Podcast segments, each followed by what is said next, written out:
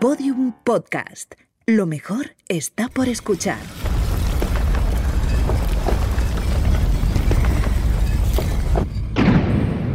Dentro de la pirámide. Con Nacho Ares. Podium Podcast.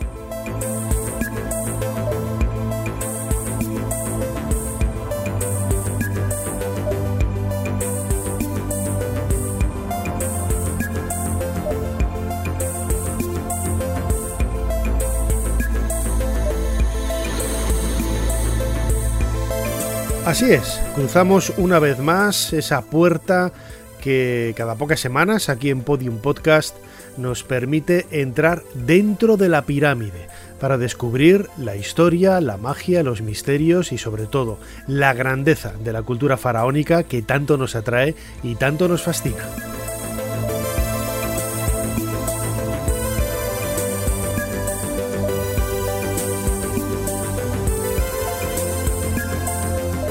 Recordad que nos podéis seguir a través de las eh, redes sociales que aparecen en la página web nachoares.com, que es mi página personal.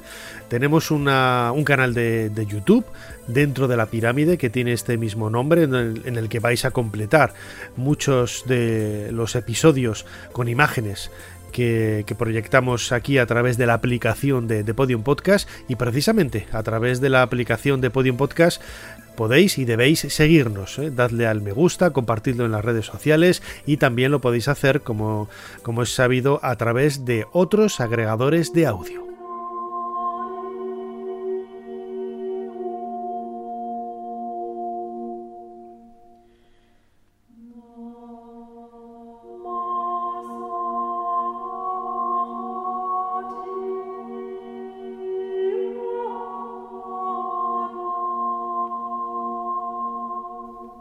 Comenzamos este nuevo episodio de Dentro de la Pirámide escuchando una vez más, no es la primera vez que lo hacemos, un fragmento de ese disco que eh, Rafael Pérez Arroyo publicó hace prácticamente dos décadas música en la edad de las pirámides, en donde reconstruía la sonoridad no solamente a partir de eh, cantos coptos eh, heredados del mundo de los faraones hace prácticamente 20 siglos, sino que reconstruía también esa sonoridad, como digo, a partir de la reconstrucción de eh, instrumentos a partir de arqueología, podríamos decir experimental.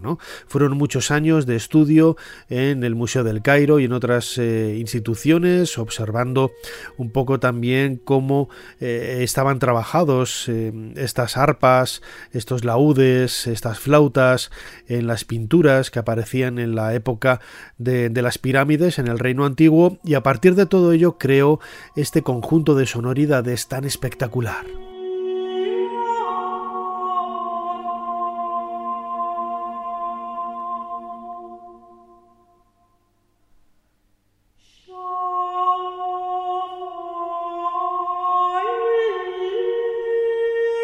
Las voces femeninas nos permiten adentrarnos en el tema de este episodio, la mujer en el antiguo Egipto.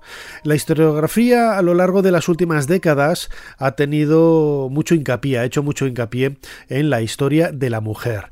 Hace cuatro o cinco décadas prácticamente la vida cotidiana tuvo su momento de esplendor y desde hace una o dos décadas eh, todo aquello relacionado con el mundo de la mujer en la historia, en el pasado, pues tiene eh, mucha aceptación, muchos seguidores y mucho apego.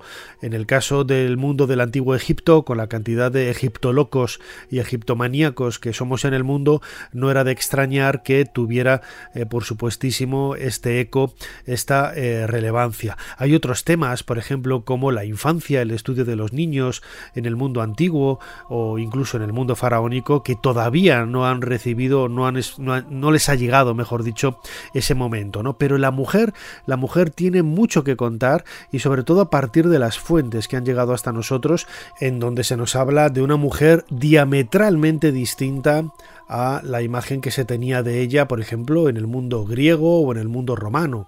Egipto siempre fue paradigma de momentos avanzados de la civilización, de la cultura. Es cierto que era una sociedad eh, tremendamente machista, como hemos eh, observado a partir de la investigación y a partir de, del estudio de las fuentes. Sin embargo, como vamos a descubrir a lo largo de este programa, contaba también con derechos, con virtudes y con posibilidades que no se veían en ninguna otra parte del mundo antiguo, pues hace prácticamente 3.000 o 3.500 años.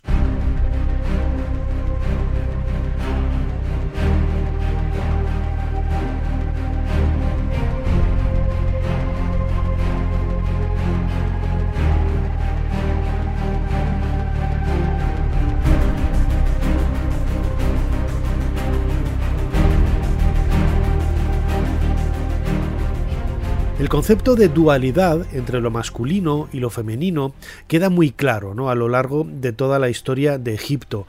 Donde hay un polo existe el contrario, donde está lo masculino está lo femenino, donde está la diosa de Occidente, está la de Oriente, el norte, el sur eh, la verdad es que todo, todo estaba regido por estas eh, dualidades y quizás la naturaleza con el sexo masculino y con el sexo femenino muestra también quizás una de esas mejores formas de reflejar esta idea eh, divina, para ellos divina, totalmente eh, creada en un arquetipo a partir del cual lo masculino y lo femenino cuando se entrelazaban generaban vida. Pero siempre es cierto que a pesar de la, inevitable y la necesaria eh, participación de lo masculino en la creación, en la vida, la mujer, lo femenino, tenía un especial valor tenía, desempeñaba, mejor dicho, un papel preponderante y así quedó marcado, así quedó marcado en muchos de esos textos casi filosóficos que podemos encontrar en el antiguo Egipto.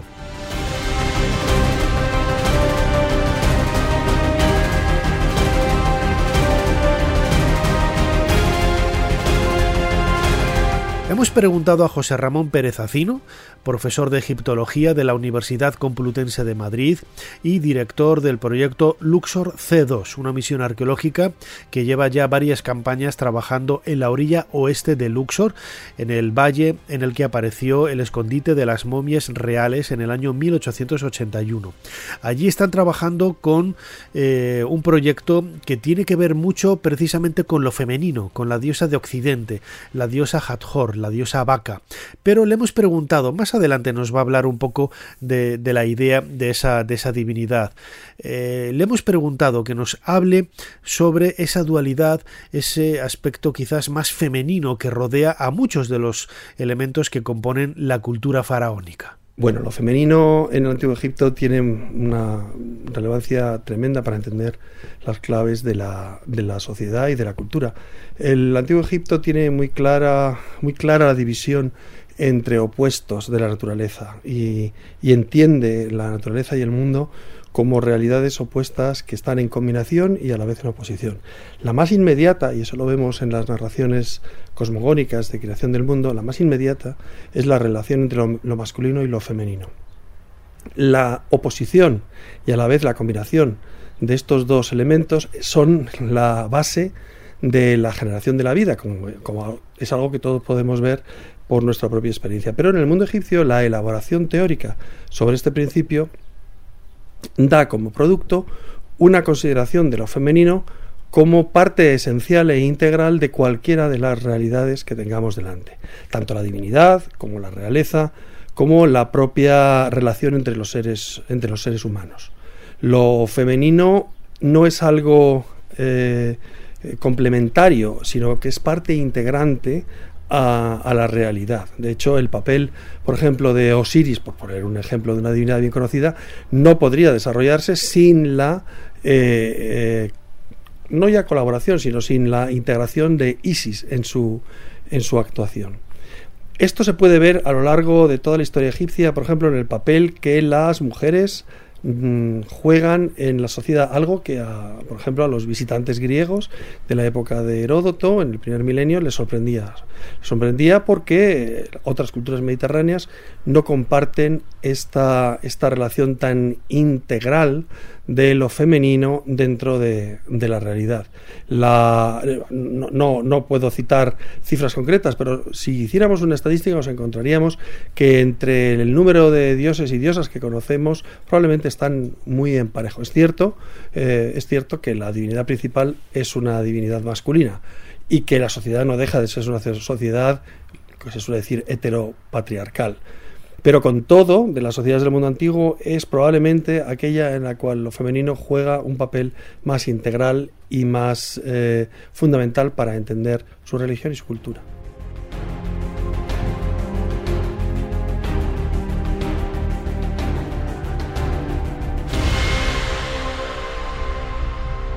Quizá esa realidad femenina no fue comprendida por otros pueblos del, del mundo antiguo. Eh, nosotros hemos heredado gran parte de nuestra cultura del mundo grecolatino, de Grecia, que pasó a Roma y de Roma a nosotros. Es cierto que muchos aspectos que forman la base sólida del pensamiento griego, por ejemplo, vienen de, culturas del Mediterráneo oriental, entre ellas Egipto. Sin embargo, el papel de la mujer y la importancia que tuvo la mujer en, en Egipto, en el Valle del Nilo, no, no caló quizás en el pensamiento de, de los antiguos griegos. Por ejemplo, Heródoto en el siglo V antes de nuestra era, cuando visita el Valle del Nilo, se sorprende, ¿no? Se sorprende de cómo actúa la mujer, no tanto de cómo eh, se relaciona en su vida cotidiana, o la proyección que pueda tener, sino de algunos aspectos del comportamiento cotidiano, algo que llamaba mucho la atención al bueno de Heródoto y nos lo ha dejado grabado, ¿no? Nos lo ha dejado grabado en ese libro segundo de, la historia, hablando de Euterpe, una de las musas con las que es nombrada este, es nombrado este libro y que hace referencia a los detalles que más llamaron su atención en relación a la mujer. Vamos a escuchar en la voz de Julio López cuál es ese pasaje en el que marca un poco la importancia de la mujer y sobre todo los elementos eh, que a un griego del siglo V, eh, casi a punto de entrar en la Grecia clásica de Pericles, tanto le llamaba la atención en relación a la mujer. Voy ahora a extenderme en detalle sobre Egipto, porque, comparado con cualquier otro país, tiene muchísimas maravillas y ofrece obras que superan toda ponderación. Por esta razón hablaré de él con especial detenimiento. Los egipcios, en correspondencia con su singular clima y con su río, que presenta un carácter distinto al de los demás ríos, han adoptado en casi todo costumbres y leyes contrarias a las de los demás pueblos. Entre ellos son las mujeres las que van al mercado y hacen las compras, en tanto que los hombres se quedan en casa tejiendo. Y mientras que los demás pueblos tejen echando la trama hacia arriba, los egipcios lo hacen hacia abajo. Los hombres llevan los fardos sobre la cabeza, las mujeres sobre los hombros. Las mujeres orinan de pie, los hombres en cuclillas. Hacen sus necesidades en casa, pero comen fuera, en las calles, alegando al respecto que las necesidades poco decorosas pero ineludibles. Hay que hacerlas a solas y a la luz pública las que no lo son. Ninguna mujer ejerce el sacerdocio de Dios o diosa alguno. Los hombres, en cambio, ejercen el de todos los dioses y diosas. Los hijos, si no quieren, no tienen ninguna obligación de mantener a sus padres, pero las hijas, aunque no quieran, tienen una obligación estricta.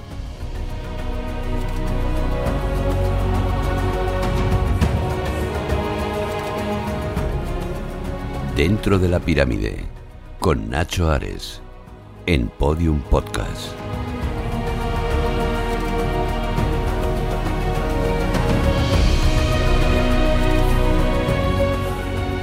Es cierto que cuando Heródoto visitó la tierra de los faraones, estaban en plena invasión persa. Era el siglo V antes de nuestra era, había quedado atrás, muy atrás, la época eh, gloriosa de los grandes soberanos como Ramsés II, casi 800 o 900 años atrás, o incluso los Sesostris o los Amenhotep, que marcaron un poco también la, la historia pues mil o mil quinientos años antes de la llegada del griego y no digamos ya si nos vamos a la época de las pirámides en donde Heródoto con relación a, las pirámides eh, teníamos tenemos casi la misma distancia que hay entre el presente y el propio Heródoto ¿no? y sin embargo él ofrece una visión algunos investigadores creen que un tanto tergiversada, eh, quizá por la, observación errónea que él tuvo de, algunos aspectos de, la cultura, pero sí que es cierto que, por ejemplo, sabemos que había sacerdotisas, eh, sabemos por los nombres de, que nos han llegado hasta nosotros, en las tumbas o en las figuras, en las piezas, en los documentos, había numerosas eh, sacerdotisas, no era algo que estuviera prohibido a las mujeres. ¿no? de igual forma, también eh, no hay una constancia documental de esa idea de que las mujeres tuvieran que cuidar de los padres hasta mm, bueno para hacerse cargo de ellos una vez que estuvieran dentro de ese mundo de, la senectud ¿no? en, los últimos eh, años de, vida era algo también lo vemos quizá un poco recreado de una forma romántica en la novela de Mika Baltari Sinué el egipcio pero a través de otros documentos y sobre todo de máximas filosóficas siempre se solicita, eh, no se hace expresa idea de si es hombre o mujer, que se atienda a los padres, ¿no? como los progenitores y las personas que te han dado absolutamente todo y que en los últimos años de, vida, quizás más necesitados, más endebles, eh, más débiles, pues necesitan un poco de esa ayuda. En cualquier caso, sí que marca Heródoto una serie de, pautas que nos hace ver que la mujer era distinta al concepto de, la mujer en, Grecia. Pensemos que, por ejemplo, en, Grecia no podrían, eh, cuando llegara Pericles, no podían votar, no podían participar en la vida pública, no podían hacer absolutamente nada. Era una sociedad absolutamente machista, democrática, pero solo para los hombres. Sin embargo, en Egipto, esa democracia, sin ser realmente una democracia, nos hace ver que la mujer desempeñaba un papel prácticamente idéntico al del hombre. Y así nos lo va a explicar ahora eh, José Miguel Parra. José Miguel Parra es egiptólogo, autor de numerosos libros de divulgación científica eh, sobre el antiguo Egipto, fue miembro del, proyecto Yehuti en la, orilla oeste de Luxor, en la excavación dirigida por José Manuel Galán, y José Miguel nos cuenta esto sobre esos eh, pilares básicos, esas columnas que sostienen la idea todavía hoy de que la mujer era, mejor dicho, la mujer vivía o disfrutaba de una serie de valores que no tenían otras eh, culturas del momento y desde luego que tardó muchísimo en volver a recuperar prácticamente hasta el siglo XIX. La mujer en el antiguo Egipto, un caso curioso, porque a pesar de lo que pudiera parecer, tenían exactamente los mismos derechos que los hombres. Es decir, que legalmente podían presentarse ante un tribunal, podían prestar testimonio y tenían la misma validez que el de un hombre, podían divorciarse de él sin más motivo que, su deseo de hacerlo, podían tener posesiones, ponían, eh, podían eh, desheredar a sus hijos, podían ejercer eh, negocios y bueno, incluso podían denunciar a sus maridos ante el tribunal porque bueno, le había pegado una paliza, por ejemplo. De modo que eso también tenía la contrapartida de que cuando sucedía algo o hacían algo, también eran eh, juzgadas con la misma severidad que, los hombres. Y efectivamente también tenían que trabajar para el faraón en el trabajo obligatorio en la, la azofra, o Corbea, como se suele leer en los textos egiptológicos, eh, siendo mujeres. De modo que sí, ser mujer en Egipto en ese sentido, eh, por lo menos eh, teóricamente o legalmente, luego la realidad siempre es otra por desgracia, pues hace que, que sí, que tuvieran más derechos o tenían los mismos derechos que ahora tienen las mujeres desde hace no más de 100 años, en el mundo occidental al menos algunos de los ejemplos que se conocen de esta igualdad los eh, encontramos en, en, de El Medina.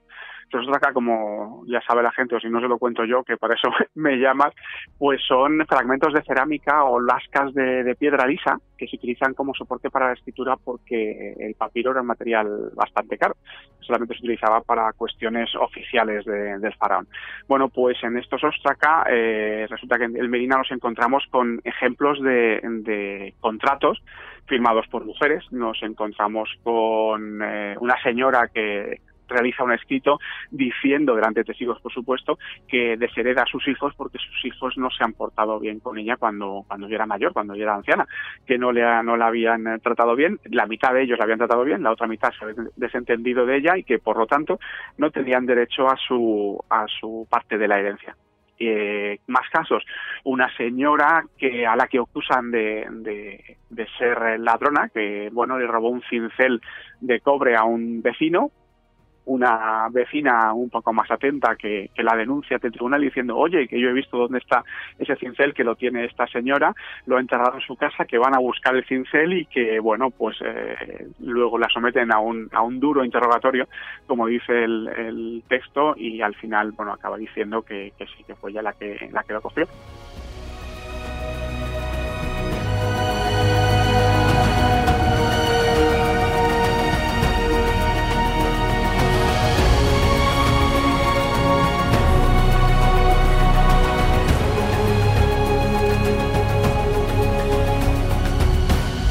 En la aldea de Deir el Medina, en la orilla oeste de Luxor, esa aldea construida durante el Reino Nuevo, más o menos hacia el 1500 antes de nuestra era, para excavar y decorar las tumbas de los reyes que se enterraban precisamente en el Valle de los Reyes.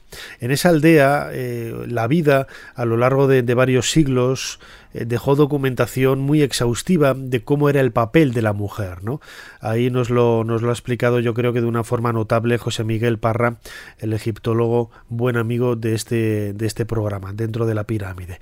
Pero, sin embargo, cuando hablamos de mujeres en el antiguo Egipto, quizás siempre tendemos a mirar al estrato más elevado de la sociedad, la realeza. Es cierto que de las reinas, de las esposas de los grandes faraones, conservamos más información, eh, no solamente desde el punto de vista descriptivo, porque hay infinidad de, estatuas, de, pinturas, de, elementos, de joyas incluso, que, estuvieron vinculados a ellas, sino porque también algunos textos y también las momias que han llegado hasta nosotros nos permiten.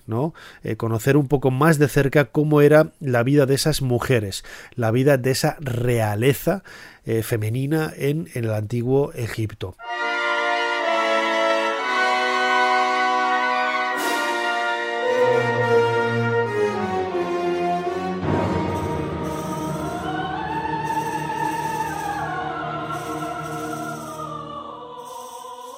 Hay una película, lo mencionaba antes, Sinué el egipcio de Mika Baltari, que para mí es una de mis favoritas. Es cierto que eh, está rodeado todo de una suerte de, halo romántico, en ocasiones un tanto idealizado, ¿no? De cómo debía de ser la vida en, el, en la época de los faraones. Yo no creo que hubiera tanto dorado como aparece en la película, pero bueno, leyendo un poco entre líneas y eh, dejando abierta la puerta a esa libertad literaria para poder crear y para poder eh, construir escenarios en los cuales los protagonistas de la historia eh, reflejen un poco la, interpretación que hace del pasado el propio escritor, el propio autor. En el caso del corte que vamos a escuchar, en el que aparece la reina Tigi, esposa de Amenofis III, madre de Amenofis IV Akenatón, vemos también un poco cómo era esa realidad de, la mujer, eh, de la gran esposa real, de la madre consorte, de la reina madre también, un poco en, este momento de, la historia de Egipto, estamos hacia el 1350 antes de nuestra era, una época en la que eh, los faraones, el Valle del Nilo, estaba viviendo un momento de esplendor en su historia. Pasa, médico. Mi madre desea hablar contigo. No te hará nada. Dame más cerveza. Acércate. Así que no sabes quiénes fueron tus padres. ¿No has intentado averiguarlo? Vamos, habla. Estoy muy contento con los padres que tengo, Majestad. ¿En qué año te abandonaron en el Nilo? En el mismo año que nació el faraón, según mis referencias. ¿Por qué lo preguntas? No has venido aquí a hacer preguntas. Mi madre desea un reconocimiento. Sé que voy a morir. Y deseo saber cuánto duraré. No seas tímido. Antes el contacto de la mano de un hombre me estremecía. Hace tanto tiempo. ¿Por qué esa sorpresa? ¿Te admira ver a una reina tejiendo alfombras de nudo? ¿Cómo sabías que mi familia cazaba pájaros en tierras bajas? Yo cacé un águila en mis redes, el faraón en persona. Se enamoró de mí Sinué porque yo era fuerte y lozana, porque era vulgar e ignorante y le decía siempre la verdad. Sus otras esposas, tan ilustres y delicadas cual flores marchitas, llegaron a odiarme. Entonces juré que le daría un hijo que llevase sobre su cabeza la doble corona. Y se lo di. Pero los dioses fueron perversos. Y en efecto, me dieron un hijo blando cual mujer y una hija fuerte cual hombre. Baquetamón nació para mandar, no su hermano.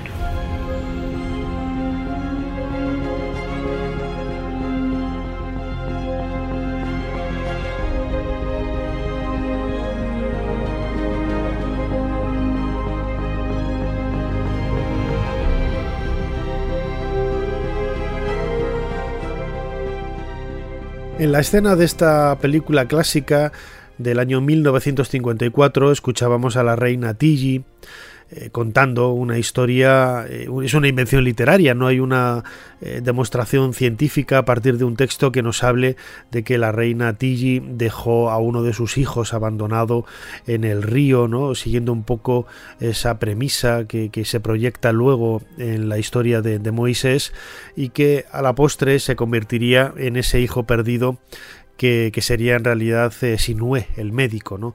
el protagonista de, la película. Pero lo importante de, este fragmento es marcar un poco la, el poderío, la, la fuerza eh, tan extraordinaria que tenían las reinas en, aquella época, no solamente por ser reinas y por ser la, esposa del rey, sino por ser mujeres. Es decir, no tenemos que extrapolar la idea de que estas mujeres tenían un poder especial por, por ser la reina, sino porque realmente eran mujeres. Y a través de ella, durante muchos años, se ha pensado que se transmitía la realeza.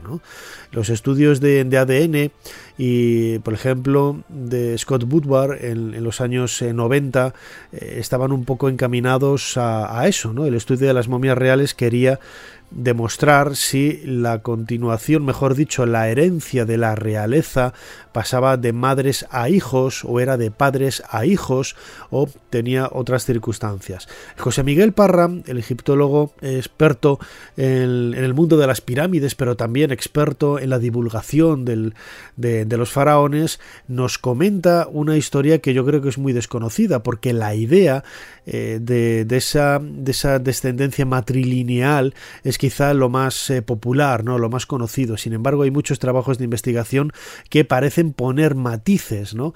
a, esta, a esta teoría tan, tan asentada ¿no? a lo largo de, de décadas y que está sustentada y respaldada por evidencias ¿no? de cambios dinásticos, de cambios de familia o la presencia de, príncipes, de reyes que llegan al trono y realmente no tienen ese respaldo de realeza. Eh, José Miguel Parra nos lo explica muy claramente. Un caso curioso en el antiguo Egipto es una demostración también de que, el pensamiento de los egiptólogos va, avanzando según se van descubriendo nuevos datos es, por ejemplo, la, herencia matrilineal de la monarquía. Eh, hace décadas se consideraba que eran las mujeres las que transmitían la, realeza. Es decir, que para ser eh, faraón lo único que había que hacer era casarse con una hija, o una princesa del faraón recién fallecido. Bueno, eh, resulta que ahora sabemos que, no es así. Y no es así por, por una razón muy sencilla, porque ese, ese linaje de las mujeres que en muchas ocasiones desaparecen y el señor llega a ser faraón sin estar casado con, una mujer de la, de la familia real. Lo que pasa es que siempre se intentaba eh, casarse con una mujer de la familia real, porque evidentemente si eres un advenedizo, lo que quieres es casarte con la hija del jefe para dar un poco más de legitimidad a tu, a tu puesto, ¿no?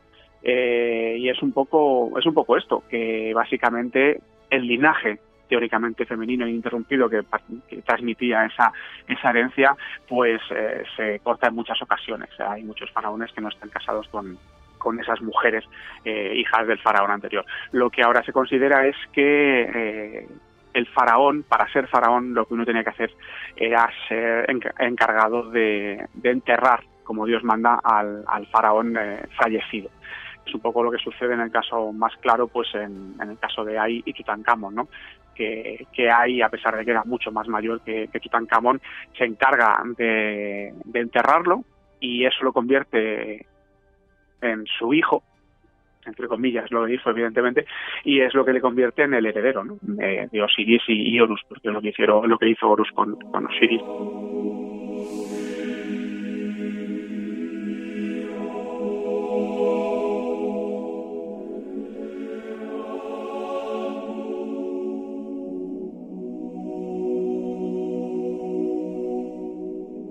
Y sin embargo hay excepciones. A lo largo de la historia de Egipto vemos cómo los faraones admitieron en muchas ocasiones la llegada de princesas o reinas extranjeras con las que se desposaban y de esta forma parecía que eh, daban marchamo de garantía, de calidad y de acuerdo a una serie de tratados de, paz o de concordia que si bien no estaban firmados sobre tablillas de, barro o de papiro como se hizo como el, con el tratado de paz con, con los hititas después de la, de la guerra, de, la batalla de Kadesh entre Ramsés II y, los hititas, eh, sí que es cierto que eh, esos matrimonios, como sucedió luego en la Edad Media o en la Edad Moderna en, Europa, marcaban un poco la cercanía entre Egipto y pueblos extranjeros. Sin embargo, entre esos matrimonios nunca, nunca hubo eh, desposorios entre una reina egipcia y un príncipe o un rey extranjero. Y ahí lo insólito del documento que aparece en los archivos eh, hititas, en donde se habla de Supiliuma, un monarca coetáneo de Amenofis IV Akenatón y de Tutankamón, en donde una reina, no sabemos si de un rey o de otro, solicita al el rey hitita, a Supiliuma, que le mande un príncipe uno de los muchos hijos que, tiene para desposarse con él, ya que tiene miedo de la cantidad de, víboras, e imaginamos incluso de, de, advenedizos, nobles advenedizos o príncipes advenedizos que hay en la corte del faraón, una vez suponemos que haya fallecido y que hay un poco el, misterio. Vamos a escuchar a Marina Escolano, ella es eh, egiptóloga, eh, profesora en la Universidad de, Liverpool, y esto es lo que nos ha contado sobre esta carta de Amarna, este documento histórico en donde encontramos eh, esos flecos tan insólitos en la historia de Egipto, en donde aparece una reina pidiendo a un rey extranjero que le mande un príncipe para desposarse con él y convertirlo así en faraón de Egipto. Es, este tema es un asunto que todavía no, no está claro entre los investigadores, existen distintas hipótesis. Aparece esta reina referida con un término que es Dahamunsu o Tahamunsu, que no es un término acadio, que es, es la lengua en la en la que están escritas las cartas y que parece ser una transcripción del término egipcio Tahemet Nesu, que significaría la esposa del rey. Con lo cual, mm, esto nos ofrece distintas opciones según cómo datemos eh, la, esta es una serie de inscripciones. Tenemos, por una parte, esta, esta mención aparece en, en un texto del rey Titash Piluliuma, las llamadas Red Gesta en la historia eh, de, de este rey. Y tenemos referencias también a otros reyes que serían contemporáneos, serían este rey al que se hace referencia en cartas de Amarna como la carta 41. Entonces, eh, se nos presentan distintas opciones. Si el rey al que se hace referencia, que sería el marido de, de esta reina, es Akenatón, tendríamos dos opciones. Por una parte Nefertiti y por otra parte Meritatón, que fue una hija de Akenatón. Otra de las opciones es que si este rey es Tutankamón, la reina sería Angesenamon. La forma que tenemos de intentar averiguar quién de estas reinas sería es mediante la cronología de todos estos textos y tratando de ver cómo hay que datarlos para ver a qué periodo se acercarían. Hoy por hoy eh, la, opinión más generalizada es que serían Kesenamon, la mujer de Tutankamón, pero existen investigadores que proponen otras identificaciones, sobre todo la de la Nefertiti o Meritatón, en función de, de estos paralelos. Es un tema controvertido.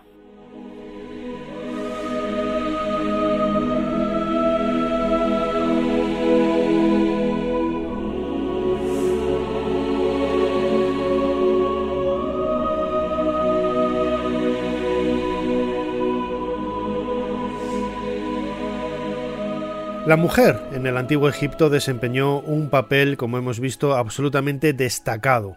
Y no es una argumentación o una frase o un eh, un aviso quizás eh, feminista, ¿no? Podrían algunos eh, pensar al escucharme, como está de moda hablar de las mujeres. No, es que realmente las fuentes históricas nos están diciendo que la mujer desempeñó un papel destacado casi igualitario que el del hombre en el antiguo Egipto. Es cierto que era una sociedad con muchos aspectos machistas. Incluso, por ejemplo, cuando la reina Hatshepsut ascendió al trono, se tuvo que vestir como un hombre, como un rey.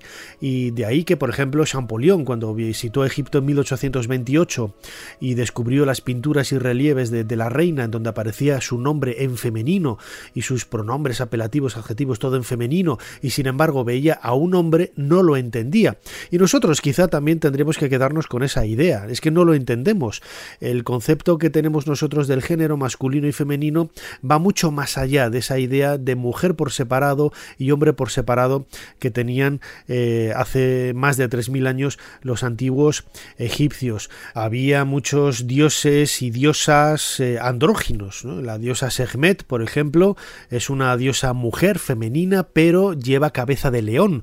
O el dios Hapi, que es el dios del Nilo, lleva pechos de mujer. Es decir, se combinan perfectamente lo masculino y lo femenino en algunos arquetipos, en algunas ideas que nosotros no alcanzamos a comprender y tenemos que quitarnos de la cabeza ese concepto de masculino como algo exclusivo y femenino como algo exclusivo. Eh, por ejemplo, la importancia de la mujer también queda muy clara en el antiguo Egipto cuando la diosa Baka Hathor, la diosa Baka Hathor, que en realidad es una prolongación de la idea de la diosa Isis, esa diosa madre, y Hathor como protectora de la diosa eh, de, la montaña tebana, de ese mundo de Occidente, por donde comienza el viaje del, inframundo, el viaje en definitiva del muerto bueno, pues lo que desempeña, el papel que desempeña la diosa Hathor en, ese mundo eh, funerario es eh, el papel de dar a luz, ¿no? Eh, Rediang es el difunto entendido como un ser dado en vida, que tiene vida, y precisamente esa vida se la daba la diosa Hathor, porque le daba a luz a ese mundo de tinieblas que luego se acababa convirtiendo en un mundo luminoso en el más allá. Vamos a escuchar a José Ramón Pérez Acino, que es, como decía antes, profesor de egiptología de la Universidad Complutense de Madrid y conoce muy bien el aspecto eh, divino de este arquetipo femenino de la diosa Hathor como diosa que no solamente daba a luz al comienzo de la vida de una persona, sino que también le daba a luz en ese momento de la muerte está excavando en la orilla oeste de Luxor, en ese proyecto Luxor C2, en un circo rocoso en donde la diosa Hathor, como diosa de la montaña de Tebas, desempeñaba un papel extraordinario. Hathor eh, es una de las diosas madres del mundo egipcio. No hay una única diosa madre. La maternidad tiene muchos aspectos y los egipcios divinizan diversos aspectos de la maternidad. Muchos de estos aspectos se epitomizan se reflejan en la vaca, en la, en la figura de la vaca. Ator es uno de ellos, en alguno de los aspectos de Ator. Como, como divinidad vacuna, divinidad femenina y divinidad maternal, por ejemplo, su papel es especialmente importante en la necrópolis tebana, en la que vemos cómo la montaña tebana adquiere, eh, adquiere la categoría de lugar en el que Ator habita. La representación de Ator emergiendo de la, de la montaña tebana, de la vaca emergiendo de la montaña tebana, es eh, una muy, muy, muy conocida y muy representada en el mundo egipcio, particularmente en el Reino Nuevo, en época ramésida. Que Ator tiene que ver con, el, con la maternidad y el nacimiento lo vemos de un modo muy claro. La metáfora del nacimiento del nuevo, del nuevo ternero, ¿no? la relación de la maternidad de una sociedad que originalmente es una sociedad basada en la ganadería y en, la ganadería bovina especialmente, pues tiene sentido. Esta misma línea de pensamiento es la que relaciona a Ator con la muerte, porque de hecho la muerte para los egipcios no es un paso hacia la oscuridad, sino lo contrario, es un paso hacia la luz, es un renacimiento. Como idea de renacimiento, volvemos a verla relacionada con la idea del nacimiento que tenía, la propia vaca. El renacimiento supone una vuelta al parto, una vuelta a la vida, una salida hacia la luz, en la cual la, la figura de Ator, que tiene origen eh, o tiene su, que tenía su base en la, en la del nacimiento, como vemos, es igualmente válida. Por lo tanto, la figura del nacimiento y del renacimiento, la vida por primera vez y la vida después de la muerte, están, están representadas, están relacionadas con una, una misma divinidad. La montaña tebana, que es la necrópolis por excelencia, por lo tanto, es uno de los lugares donde la divinidad, la diosa Ator, está más representada, es uno de sus lugares, digamos, de, asiento, de, de, de, acomodo, su domicilio más característico precisamente por esta, por esta circunstancia.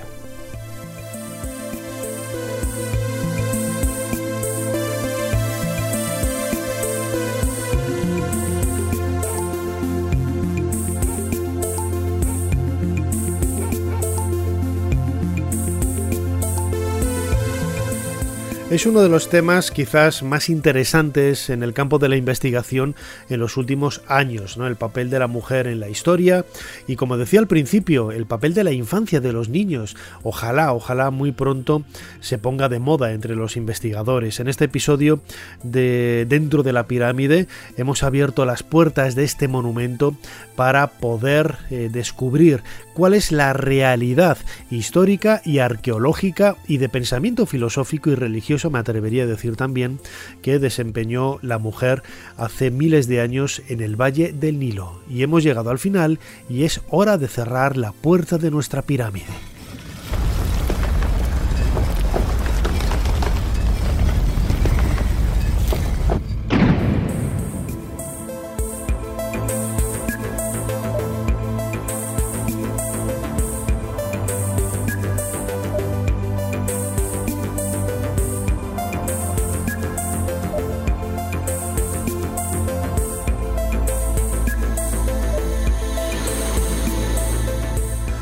Recuerdo que nos podéis seguir y podéis escuchar todos los podcasts de Dentro de la Pirámide emitidos hasta ahora a través de la página web o la aplicación de Podium Podcast. Ahí podréis suscribiros al, al, canal para estar atentos de todas las novedades y a través de las redes sociales eh, también nos podéis eh, seguir en la página web nachoares.com, ahí vais a encontrar todas las formas de contacto en las redes sociales con, conmigo. No os olvidéis también del canal de YouTube dentro de la pirámide, homónimo, tiene el mismo nombre, pero el contenido es completamente distinto y lo que hace es completar con nuevos audios y sobre todo nuevas imágenes la información que solemos proporcionar aquí en este podcast cada pocas semanas. Como siempre, soy Nacho Ares, muchísimas gracias una vez más y os espero dentro de muy poco aquí, dentro de la pirámide. Hasta pronto.